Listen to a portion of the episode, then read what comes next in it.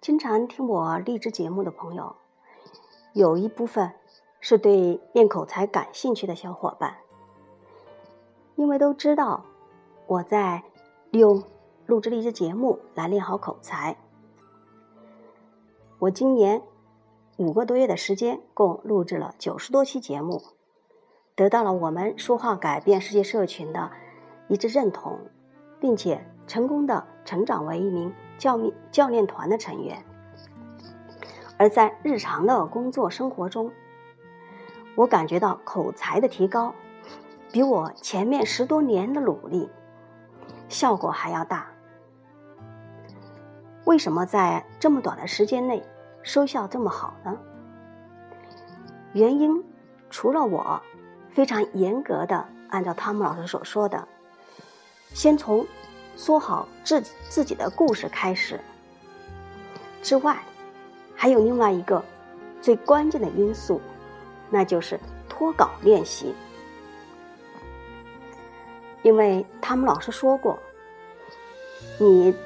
照着稿纸念、读，那是通过眼睛去看，然后也嘴巴说，这样并不利于练口才。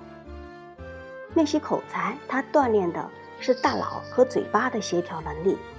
具体来说，锻炼的是思考能力、逻辑思维、说话条理性、语言组织能力等等，而这些。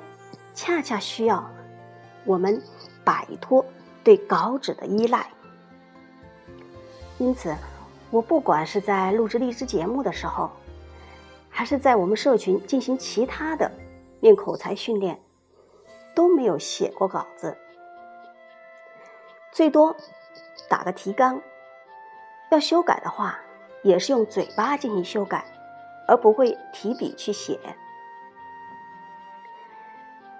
为了练好口才，我同时还在网上报名学习普通话。最近我们班上来了一位叫君姿的女老师，他是学播音的，非常的专业。他教给我们很多发音方面的技巧和方法。我因为学普通话不是为了考级，而是真心想说好普通话。所以学习特别认真，在课堂上经常受到君子老师的表扬。前些天，我把最近的一期励志节目发给他，希望得到他专业的指导和意见。两天之后，他在 QQ 上联系我，我竟然在屏幕上看到他发出一大堆的字词。都是从我励志节目中挑出来发的不标准的，足足有四五十个之多，把我吓了一跳。君子老师还发语音，反复的问我为什么。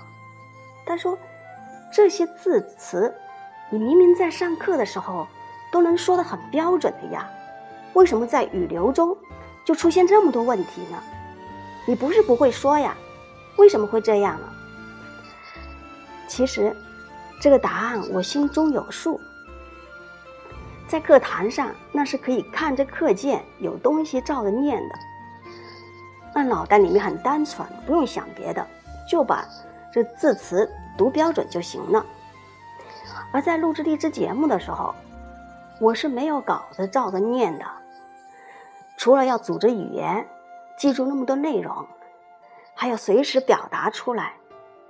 脑袋里面装的东西太多了，因而就会忽略掉字字词的准确度。当然，我也没想到在课堂上读的那么标准，将对我在说话的语流中读标准没有多大的帮助。看来，说好普通话也跟练口才一样，要脱稿。才能体现出真正的水平。这正像君子老师教导我的：如果你想在更大的舞台上展示自己的口才，就必须把每一个字都吐标准，而且是在平时说话的语流中。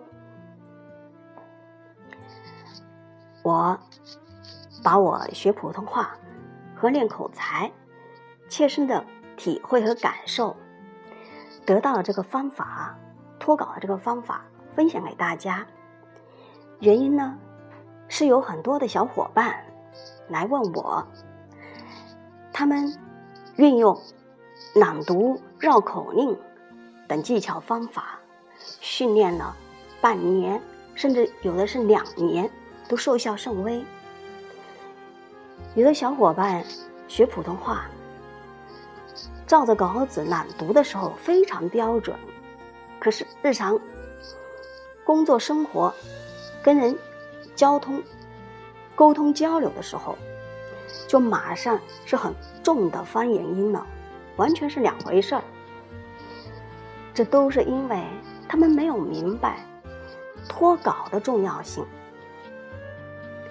虽然照着稿子念有东西依赖，在一开始好像让我们觉得非常的简单、容易，能够坚持下去。但是发挥这么多时间，花费这么多时间和精力，坚持却没有效果，那又有什么意义呢？脱稿虽然一开始让我们觉得有点困难，但只要坚持，到后面是会越来越轻松的。我今天分享的内容是，不管是练口才还是说普通话，都需要。脱稿练习，大家记住了吗？如果觉得我分享的内容对您有帮助，可以关注我的电台荔枝 FM 幺九幺幺二幺八。感谢您的倾听。